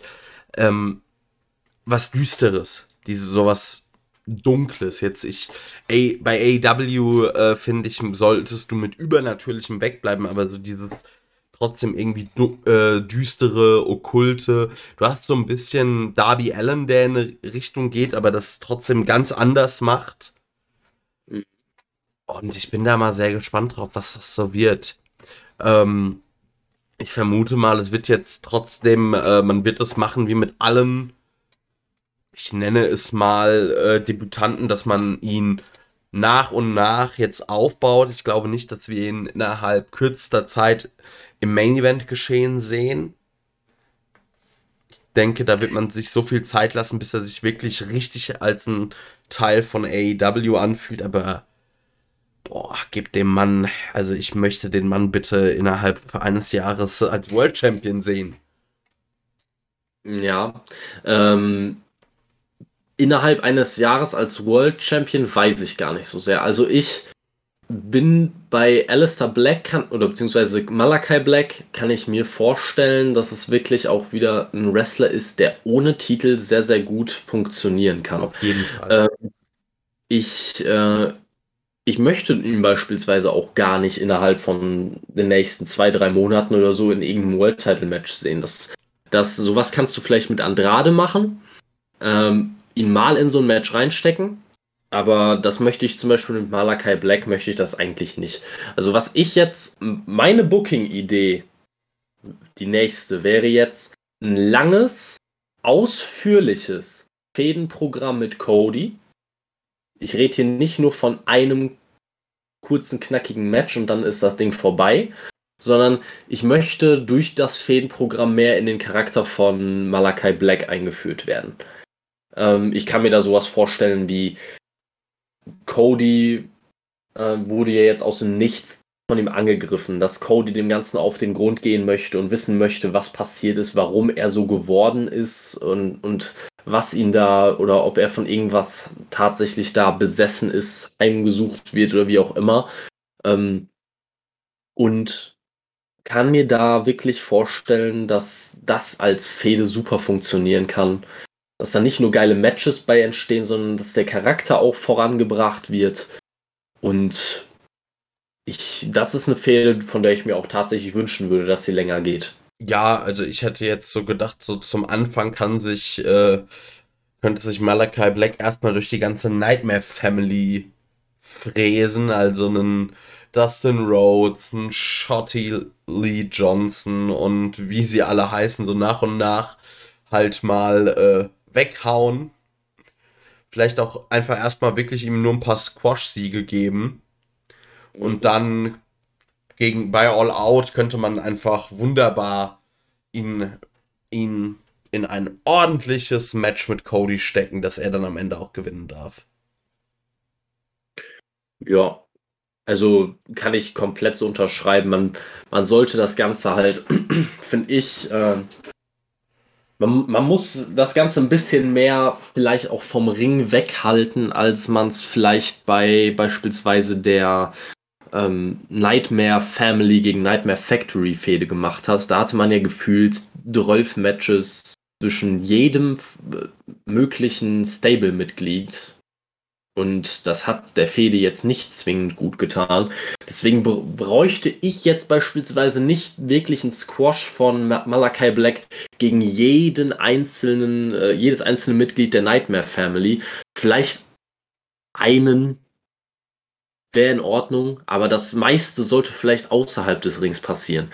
Dass das Ganze im Backstage-Bereich passiert. Irgendjemand wird, wird verletzt aufgefunden und es stellt sich heraus, es war Malachi Black und dann, keine Ahnung, werden irgendwelche Geschichten erzählt, was er mit den Personen angestellt hat oder was weiß ich. Sowas in der Richtung, das fände ich interessant ich brauche jetzt keine, weiß ich nicht, zehnteilige Serie, wo ich dann sehe, ah cool, Malachi Black hat Billy Gunn in 20 Sekunden weggehauen. Ah, Malachi Black hat 5 Sekunden für Colton Gunn gebraucht. Brauchte dann eine Minute für Dustin Rhodes, weil der ein krasser Typ ist. Also sowas brauche ich nicht. Ne? Also weiß ich nicht. Ein, ein Squash vielleicht, dann ein schönes Match beim Pay-per-View. Ähm, ein paar Backstage-Segmente, die das Ganze noch, die, die diese Mystik einfach dahinter noch stärk, noch mehr verstärken, das stelle ich mir einfach vor und ich denke mal, da werden wir auch noch eine ganze Menge kriegen. Ja, definitiv. Also, was man nur ja schon so aus Interviews von Tommy End gehört hat, dass äh, ich glaube, er jemand ist, der sehr viel Arbeit und sehr viel Kreativität in seinen Charakter steckt und da ist er ja bei AEW eigentlich bei der richtigen Adresse. Auf jeden Fall fassen wir zusammen. Wir sind gehypt, wir haben richtig Bock. Und freuen uns auf das, was da kommt. Dann haben wir gesehen, äh, ja, einen Rückblick auf Dark. Äh, es knirscht immer mehr bei Team Test zwischen Ricky Starks und Brian Cage. Ich hab, ganz ehrlich, äh, wir haben da jetzt so viel drüber geredet. Ich glaube, nächste oder übernächste Woche ist das Match dann ist das hoffentlich mal vorbei. Ja, drei Worte. Go away, Heat. Ja. Deshalb würde ich direkt weitergehen zu Orange Cassidy und Chris Statlander gegen The Blade und The Bunny. Ja, machen wir weiter. Oh, ganz ehrlich, ich brauche halt, also ich von mir aus Orange Cassidy und Chris Statlander äh, in einem Mixed Tag Team Match, aber halt nicht gegen The Blade und The Bunny. Ähm, mich hat's gefreut, dass Statlander ein bisschen Showing bekommen hat, am Ende auch das Match gewinnen durfte. Viel mehr muss man darüber aber auch nicht sagen. Nee, ich denke auch nicht. Also ja. Mich hat mich hat's an der Stelle, wir hatten ja letzte Woche kurz darüber geredet, ob es da irgendwelche Intergender-Sachen geben sollte. Mich hat es gefreut, dass man das Ganze so gering gehalten hat wie möglich. Also Chris Statlander hat mal äh, einen 450 Splash oder Area 451. Ha, ha, ha, ich hab's ha. hart gefeiert, das Wortspiel. Ja, auf jeden Fall hat sie gezeigt gegen, äh, gegen The Blade und das fand ich auch vollkommen in Ordnung. Also, ne? Wer sich darüber aufregt, ganz ehrlich, also Lita hat so viele Moonsaults gegen irgendwelche, irgendwelche männlichen Wrestler gezeigt, ne? Das ist doch alles kein Problem. Ähm, ich finde es nur gut, dass man das wirklich gering gehalten hat, dass man hier nicht komplette Intergender-Sequenzen hatte, weil das brauche ich einfach nicht.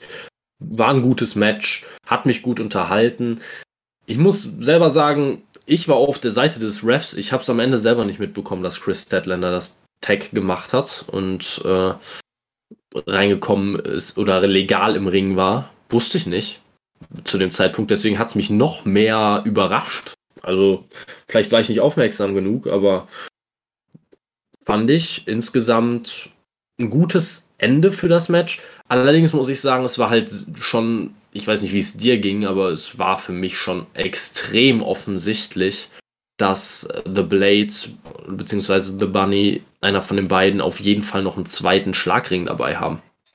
Ja, auf jeden Fall. Das wusste man einfach seit Sekunde 1. Natürlich. Aber ich fand es schon mal, oder auch mal gut, dass der, dass der Referee mal sowas gefunden hat. Das kommt ja sonst auch nicht vor. Ja, dass, dass der Ref einfach nicht komplett dumm ist. Nur ja. halt halb, ne?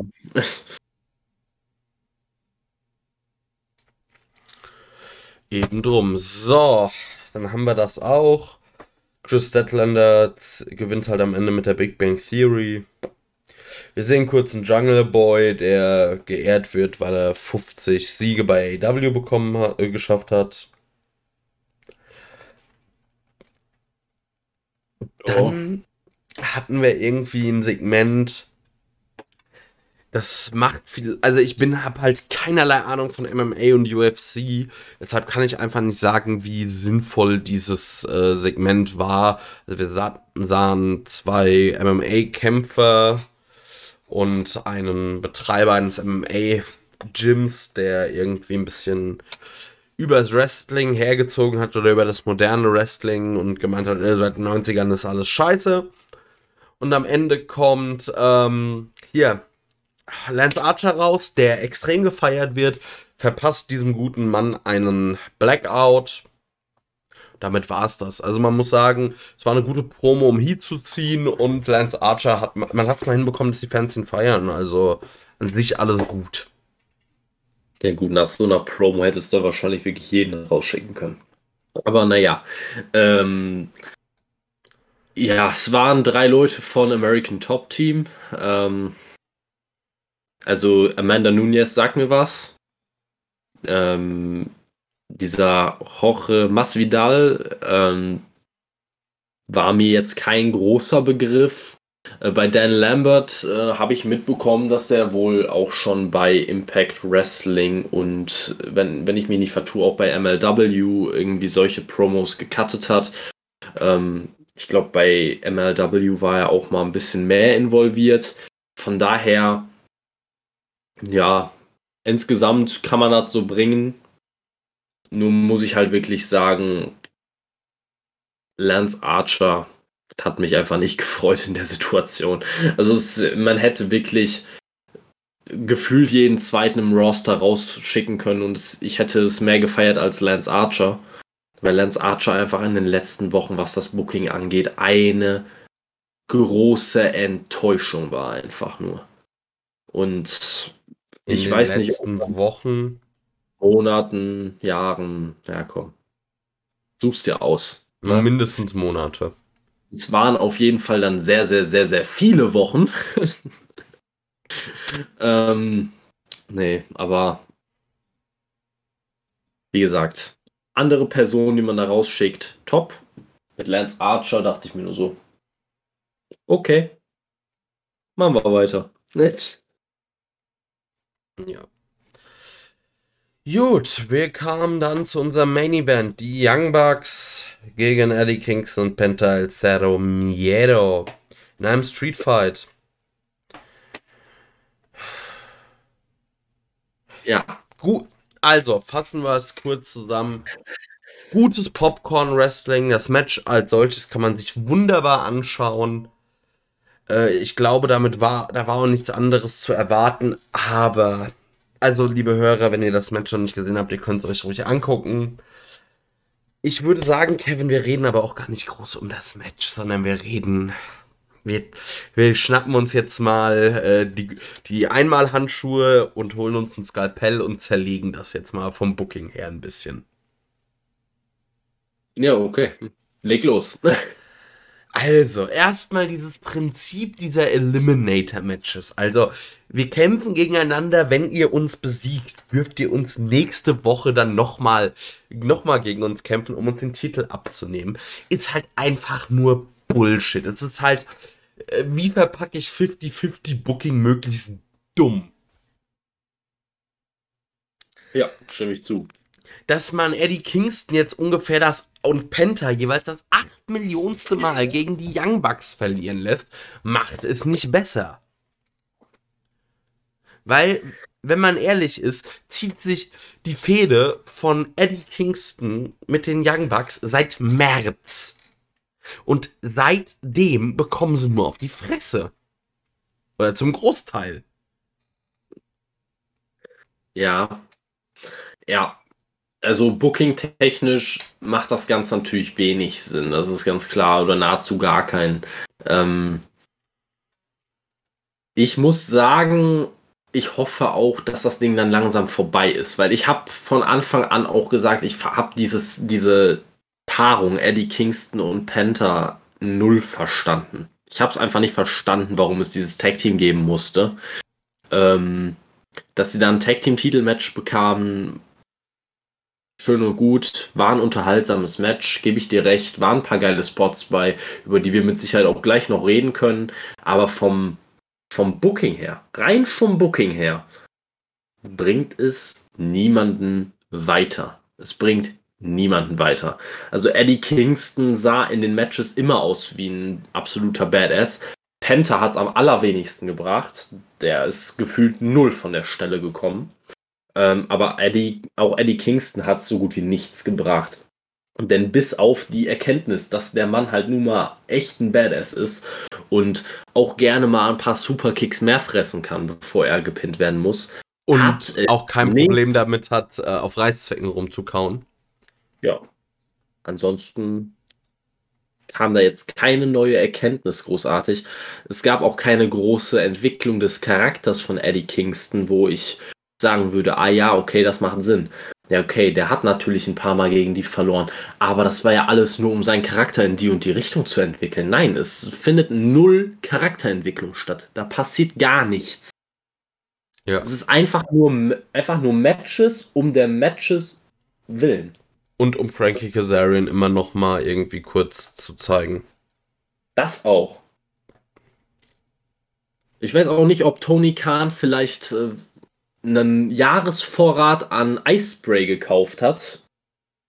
Irgendeinen Grund muss es geben, warum, warum, äh, warum Cutler jede Woche am Ringrand steht und wie, wie ein geistig Gestörter da mit diesen, mit diesen Spraydosen um den Ring läuft. Nee, ich kann dir sagen, warum der mittlerweile so äh, quasi so zurückgeblieben ist. Das ganze Treibgas, das kann nicht gut sein fürs Gehirn. Akuter Sauerstoffmangel auf Dauer. Ja, also ich weiß es nicht wirklich. Aber freu dich, ab, ich meine, nächste Woche ist Moxley zurück, übernächste Woche haben wir dann wieder Eddie Kingston Moxley gegen die Bugs. Ja, also da, das ist halt wirklich, wenn es darauf hinauslaufen sollte, wirklich darauf hinauslaufen sollte, ist das für mich halt brutal schlecht improvisiert. Weil es war jedem klar, dass Moxie früher oder später seine, seine Babypause nehmen würde. Jetzt war es halt nicht direkt nach dem Exploding Barbed Wire Deathmatch, sondern halt nach dem, äh, nach diesem, ja, Rattenschwanz, der da noch dran hing. Ne? Ähm, und anstatt, dass man sich währenddessen und man hatte ja wirklich Zeit. Wir reden hier von über einem Monat. Ne? Man hatte über einen Monat Zeit, sich irgendeine sinnvolle Übergangsstoryline auszudenken. Wenn das jetzt die Übergangsstoryline war, dann hat man versagt. Und wenn, wenn man einfach danach wieder zu Moxley gegen Young Bucks zurückkehrt, oder Moxley und Kingston gegen die Young Bucks, also sorry, aber dann bin ich halt nicht an Bord. Also dann ist die Fehde für mich gegessen. Na, dann ist das wieder so ein, das ist das wieder so ein Matt Hardy Christian Ding, dass man einfach von der ersten Sekunde bis zur letzten durch Dynamite durchzieht und das wie, äh, ja, ich habe es ja schon mal gesagt, dieses, dass man es einfach hinter sich herzieht. Wie gesagt, schöne Anekdo Anekdote aus meiner, äh, aus, von meiner Arbeit ähm, ich arbeite teilweise mal hin und wieder als Parkplatzeinweiser. Ne? Ähm, ich sehe ein Kind mit seiner Mutter. Ähm, seine, seine Mutter hat ihn an der Hand. Das Kind muss aber noch warten, weil ähm, sein Hund kommt ja. Das Hund war, äh, also der Hund war ein Plüschtier, das er an der Leine hinter sich hergezogen hat. Er hat dieses Plüschtier durch jede beschissene Schlammpfütze durchgezogen. Es sah aus wie Sau und der Junge hat es nicht gemerkt. Und genau so wäre das mit dieser Fehde. Man zieht es hinter sich her. Es sieht aus wie Scheiße. Es stinkt wie Scheiße. Es lässt sich gucken wie Scheiße. Es sieht nicht schön aus, wirklich. Nicht im entferntesten. Aber es fällt ihnen nicht auf. Ja, und es muss jetzt irgendwie mal zu einem Ende kommen und die Young Bucks auch mal endlich diese Titel verlieren. Also, wenn, also, und ich will eigentlich gar nicht mehr bis All Out warten. Also, man über, muss sich überlegen, die Bucks sind jetzt seit, warte, seit November irgendwann, also November, Dezember, Januar, Februar, März, April, Mai, Juni. Die sind jetzt bald neun Monate Champions. Es langt doch auch mal. Also, dass man beim World Title wirklich vorsichtig ist. Aber die Tag Teams Title, Tag Team Title dürfen auch mal schneller wechseln. Ich meine, FDA haben sie auch bei All Out gewonnen und zwei Monate später auch schon wieder verloren. Also. Ich sehe da auch kein Problem, wenn sie die abgeben würden. Also die Bugs sind an so einem, an so einem Highpoint in dem, jetzt im Moment, dass ihnen eine Niederlage einfach nicht wahnsinnig wehtun würde. Sie haben so viele Siege gesammelt über die letzten Wochen und Monate. Ähm, es tut ihnen einfach unterm Strich nicht mehr weh. Aber wie gesagt, wir haben da ja schon drüber gesprochen. Meine persönlichen Favoriten da drauf, den Bucks die Titel abzunehmen, sind Santana und Ortiz. Die sind mitten in der Fehde. Man muss vermutlich erstmal dieses Fädenprogramm durchstehen, damit man dann irgendwann mal dieses Title-Match bekommen kann. Ganz ehrlich, ich um, ähm. würde sagen, gibt's doch jetzt im Jurassic Express. Der Jungle Boy ist over wie Sau. Das wäre ein super feel good Moment und Santana und Ortiz können ja auch wunderbar als Heels oder auch in einem, von mir aus nicht mal in einem Heel was Heal, sondern einfach in einem Match stehen, die Titel wieder abnehmen. Ja, ist ein Punkt. Ich bin natürlich kein großer Fan generell vom Luchasaurus im Ring, muss ich sagen. Bis auf Hot Tags äh, ist, läuft da halt nicht viel zusammen. Ne?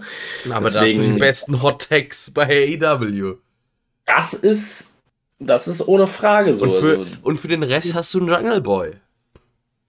Ja, klar. Für mich ist es halt ein bisschen wenig, um Tag Team Champions zu werden. Also ich kann es nicht beurteilen. Gefühlt hat der Jurassic Express auch Ewigkeiten keine, zumindest nicht bei Dynamite, irgendwelche ähm, äh, Tag Team Matches mehr zusammen bestritten. Der Jungle Boy war mehr auf eigene Faust unterwegs.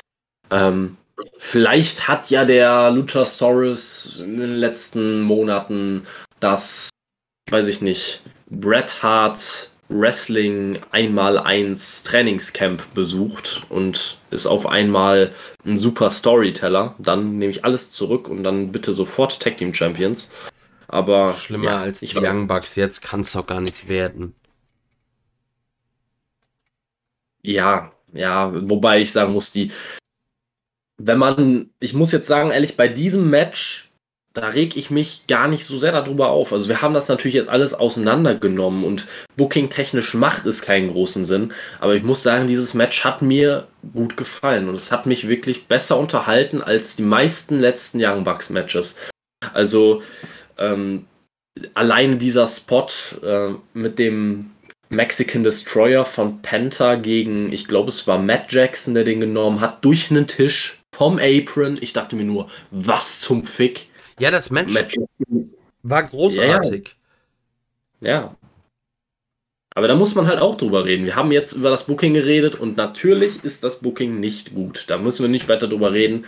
Aber ich würde auch mal sagen, wir reden jetzt mal über was Positives an dem Match, um einfach vielleicht auch mal das Ganze mit, einem, mit einer positiven Sache zu enden. Weil man musste auch einfach wirklich sagen, das Match war geil. Geile Spots. Wie gesagt, das zum Beispiel oder die Endsequenz mit den mit dem mehrfachen Superkicks gegen, äh, gegen Eddie Kingston, der Reißzwecken im Mund hatte oder ähm, ja, ich kann mich an eine Situation erinnern, wo ich glaube, war das Eddie Kingston, der eine Trashcan an den Kopf geworfen bekommen hat oder so. Ich habe keine Ahnung. Also solche solche Sachen waren einfach geil gemacht. Auch dieser Spot, äh, als Nick Jackson sich quasi entscheiden muss, ähm, wie will ich das hier ganz jetzt abbrechen? Also ähm, hätte, ich, ich glaube, es war ein Rear Naked Choke, ne?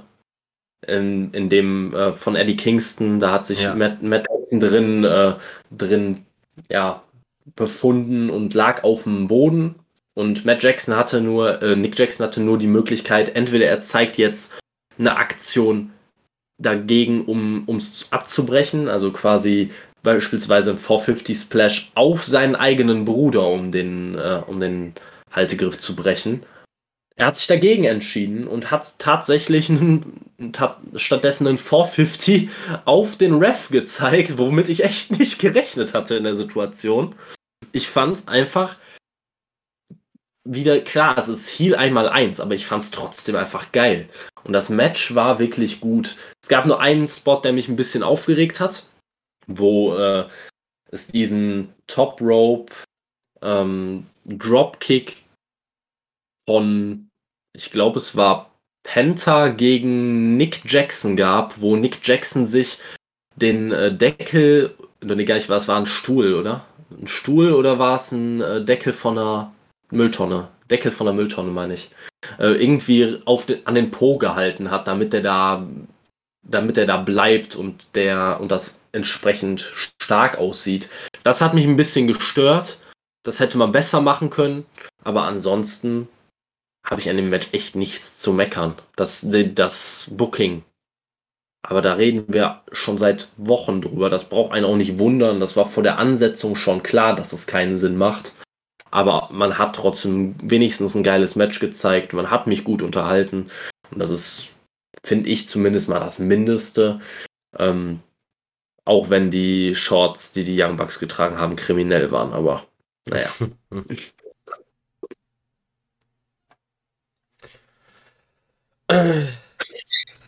Ja. Ich würde sagen, kommen wir zu einem Ende. Kevin, wie fandst du die Dynamite-Ausgabe? Ich fand die wirklich gut. Also mich ja. hat sie wirklich, wirklich, wirklich gut unterhalten. Es gab kaum Punkte, die ich wirklich abgrundtief schlecht fand. Ähm, mir fällt jetzt gerade sogar, fällt mir ein, was ich wirklich, wirklich schlecht fand. Also mir fällt gerade einfach spontan gar nichts ein, was mir so im Kopf geblieben ist. Manche Hörer, die sich jetzt die Ausgabe angehört haben, denken sich auch so. Christian und Matt Hardy, klar, ja, aber ja. die habe ich ausgeblendet. Die habe ich, die hab ich gekonnt wegignoriert. Aber ansonsten hat mich nichts gestört. Es gab ein geiles Debüt, das mich auf die nächsten Wochen mega gehypt hat, das mir viele Fragen oder durch die, dass ich mir viele Fragen gestellt habe, die mich auch dazu bringen, mir Dynamite nochmal lieber anzuschauen. Ähm, die große Erkenntnis, der Hangman ist over wie Sau. Andrade ist ein absoluter Star.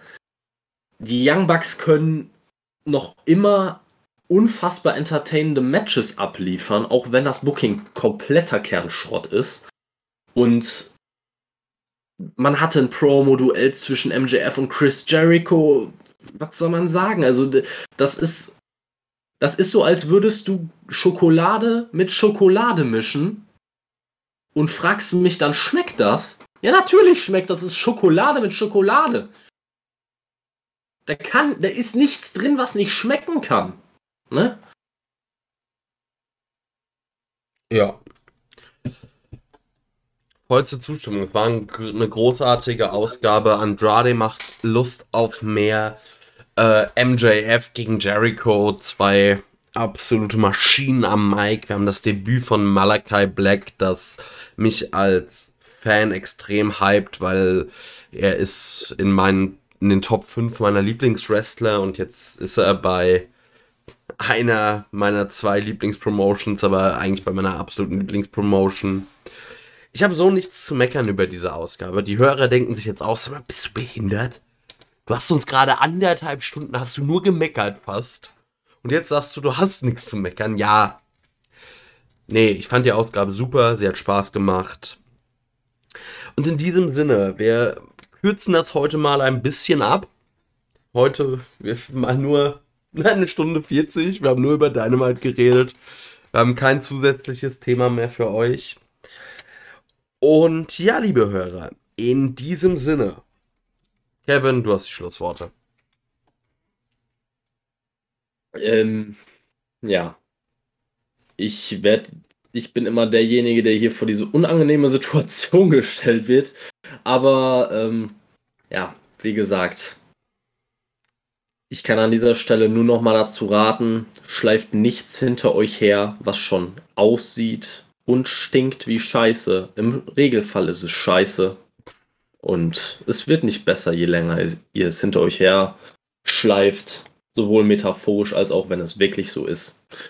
Ähm, um nochmal zurückzukommen auf den einzigen, Gro um, um, um einen der wenigen Negativpunkte dieser Show. Nicht den einzigen, aber man hat gerade gemerkt, ich kam ins Stottern, weil ich, weil ich an Matt Hardy gedacht habe und das, das gönne ich niemandem.